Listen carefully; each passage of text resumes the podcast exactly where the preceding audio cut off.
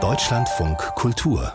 Länderreport in vielen westdeutschen Kommunen klagen viele Eltern über mangelnde Kita-Plätze. Das sieht im Osten Deutschlands aber ganz anders aus. Eher im Gegenteil, da werden sogar Kita-Plätze abgebaut. Warum ist das so? Darüber will ich jetzt sprechen mit Nicole Hieke. Sie ist Soziologin und leitet beim Max-Planck-Institut für demografische Forschung in Rostock die unabhängige Forschungsgruppe zu Geschlechterungleichheiten und Fertilität. Schönen guten Tag, Frau Hieke. Guten Tag. Wir haben im Beitrag gerade gehört, dass die Städte Chemnitz und Dresden in den nächsten Jahren tausende Kita-Betreuungsplätze abbauen, hm, weil es zu wenig Kinder gibt. Ist das eine gute Idee? Ja, also jede Demografin, also auch ich kann Ihnen bestätigen, dass in Deutschland immer weniger Kinder geboren werden, dass es auch keine Anzeichen dafür gibt, dass sich dieser Trend zeitnah umkehren wird. Es mag also durchaus logisch erscheinen, ungenutzte Kitaplätze abzubauen und Kosten zu sparen. Allerdings alle Kosten, die so ein Abbau nicht genutzter Kitaplätze einspart, gehören dringend in die Qualität der frühkindlichen Bildung investiert. Es ist nämlich nur die halbe Wahrheit, dass diese Regionen erfolgreicher sind, Eltern den gesetzlich verankerten Anspruch auf einen Betreuungsplatz zu gewährleisten, selbst wenn sie noch Plätze abbauen. Die andere Hälfte der Wahrheit ist aber auch für die Kinder, die noch geboren werden, wird das Versprechen einer qualitativ hochwertigen Bildung nämlich nicht eingehalten. Ne? Also hier ist der Personalschlüssel, die Anzahl des Fachpersonals bezogen auf die Anzahl der zu betreuenden Kindern, ist nämlich in den neuen Bundesländern besonders schlecht. Also braucht man, genau, also braucht man mehr Personal, also nicht einfach abbauen, sondern das Geld investieren in mehr Personal? Das ist absolut das, was ich sagen will. 90 Prozent der Kinder in Ostdeutschland haben einen Kita-Platz, deren Personalschlüssel niedriger ist als wissenschaftlich empfohlen. Und was wir also über den Abbau nicht benötigter Kita-Plätze in einigen Regionen Deutschlands nicht übersehen dürfen, wir haben in Deutschland eine sich verschärfende Sorgekrise. Es fehlen laut der Bertelsmann Stiftung rund 300.000 Fachkräfte. Und zwar nicht nur, um den Betreuungsbedarf zu decken, sondern auch eine kindgerechte Personalausstattung zu gewährleisten. Und der Geburtenrückgang ist also keine Lösung für diese Sorgekrise, vielleicht aber mhm. zum Teil eine Folge davon. Mhm. In der DDR äh, wurde ja die Kinderbetreuung als eine staatliche Erziehungsaufgabe verstanden, auch durchaus mit Kritik belegt. Aber immerhin mhm. alle Familien haben ein Betreuungsangebot bekommen. Ist das jetzt auch ein Faktor, der erklärt, warum es dann doch noch so viele ja, Plätze gibt? Ja, also da kann man auf der Ebene der Strukturen und auf der Nutzung äh, argumentieren. Also erstmal waren auch in der DDR Kindergärten und Schulen als Ganztagseinrichtungen konzipiert äh, und verbunden war das mit einer, man kann jetzt mal sagen, positive oder vielleicht auch einfach eine pragmatische Einstellung zur mütterlichen Erwerbstätigkeit. Also Vereinbarkeit Beruf und Kinder war eines der Aushängeschilder der DDR, aber es war keine und mit Emanzipation hatten diese hohen Erwerbsquoten wenig zu tun. Ja, Frauen wurden dringend als Arbeitskräfte benötigt. Äh, auch in der DDR arbeiteten Frauen selten in Führungspositionen. Ähm, also Berufstätigkeit von Frauen ist nicht dasselbe wie Gleichberechtigung und das gilt auch heute so. Mhm. Also sollten wir bei der Familienpolitik, also gerade wenn es um Kita geht, vielleicht doch auf, äh, darauf gucken, wie das die DDR gemacht hat, ohne aber die Verhältnisse zu verklären, was sie ja auch nicht getan haben?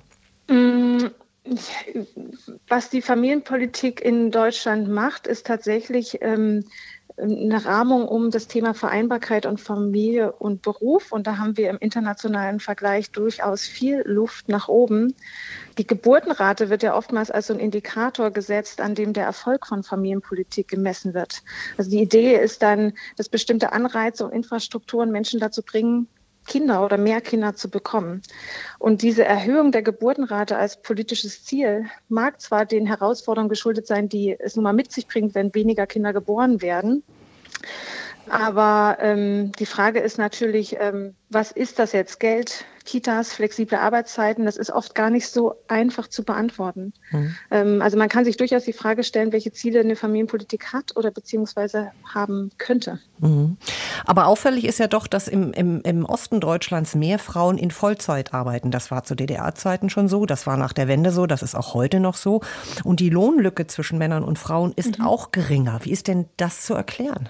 Ja, das sind wahrscheinlich äh, sehr wahrscheinlich historische Kontinuitäten. Ja, also es ist einfach, ähm, was ich vorhin meinte, eine pragmatische Einstellung ähm, zur Erwerbstätigkeit. Also ich würde das auch heute ähm, nicht so eindimensional sehen, dass Erwerbstätigkeit eine Art von ähm, Selbstverwirklichung ist. Also für viele Leute, für viele Eltern stellt sich überhaupt nicht die Frage. Da müssen beide arbeiten gehen, äh, da muss Geld rangeschafft werden und da wäre so eine sehr pragmatische Familienpolitik die sich einfach an den realistischen Gegebenheiten interessiert, äh, durchaus zu empfehlen. Mhm. Ja, dass wir das gar nicht so ideologisch aufladen müssen, sondern erstmal sagen, die Leute müssen Geld verdienen, sie brauchen jemanden, der die Kinder betreut und die meisten Eltern wünschen sich auch, dass die Kinder, während sie betreut sind, es ihnen gut geht. Mhm. Sie haben ja auch schon gesagt, in der DDR haben ja viele Frauen in Vollzeit gearbeitet, aber trotzdem gab es nicht unbedingt mehr Geschlechtergerechtigkeit. Also das meinen Sie damit, dass wir das ideologisch nicht so aufladen sollten, ja? Äh, das meine ich. Also es gab auch in der DDR wenige weibliche Führungskräfte. Deswegen wollte ich sagen, dass ähm, eine hohe Erwerbstätigkeit nichts unbedingt mit Emanzipation zu tun hat. Mhm. Aber trotzdem ist es ja interessant, sich mal das Konzept anzugucken, also einer flächendeckenden Kinderbetreuung. Und ich schlage jetzt mal einen ganz großen Bogen, weil es ja immer auch darum geht, dass der Westen vielleicht auch mal was vom Osten lernt. Und da bleibt natürlich immer der grüne Pfeil übrig, ja, nach dem Motto, das ist das, was man vom Osten irgendwie in den Westen übernommen hat. Aber ist nicht auch die Kinderbetreuung etwas, ähm, ja, wobei ich diese Vergleiche zur DDR immer ein bisschen schwierig finde, weil das hatte dort auch nicht viel mit Wahlfreiheit zu tun. Und ähm, es geht heute vielen Leuten darum, dass sie mehr mehr Handlungsspielräume haben. Wir sehen in, der, in den Umfragen, dass sich zum Beispiel Mütter mehr Stunden, Arbeitszeitstunden wünschen und Väter weniger. Also eine Politik, die auch diese innerfamiliäre Arbeitsteilung diese Umverteilung unterstützt, ist vielleicht ähm, eher das, als wie man jetzt noch mehr Arbeitsstunden, noch mehr Stunden Betreuung raushandeln kann. Also es ist, entspricht gar nicht unbedingt dem Wunsch ähm, der Eltern heute, ihr Kind, wie es in der DDR-Zeit durchaus üblich war, von 6 bis 17 Uhr in eine Einrichtung zu geben, sondern man wünscht sich eigentlich eine eine mehr Vereinbarkeit im Sinne von, dass man auch mehr Zeit mit der Familie verbringen kann. Bei dieser ganzen Debatte kann es sein, dass wir uns zu sehr auf die Kinder fokussieren, die noch nicht geboren sind, als auf die, die eigentlich schon da sind und Betreuung brauchen. Hm, das ist ein, ein, sehr kluger Gedanke. Ich sehe einen ganz großen potenziellen Gewinn für eine Gesellschaft, die familienpolitische Maßnahmen ähm, unterstützt, die das Wohl der Kinder und derer, die sich um sie sorgen, in den Fokus rücken. Ja, was müssen wir denn dafür hinter uns lassen? Ja, dass man sich um das Wohlbefinden von Eltern und besonders Mütter und Kinder nur so lange schert, wie das die Allgemeinheit nichts kostet. Ne? Dass wir aufhören müssen, diese immer noch verbreitete Anspruchshaltung vieler Väter zu rechtfertigen, dass die unbezahlte Arbeit irgendwie Frauensache ist.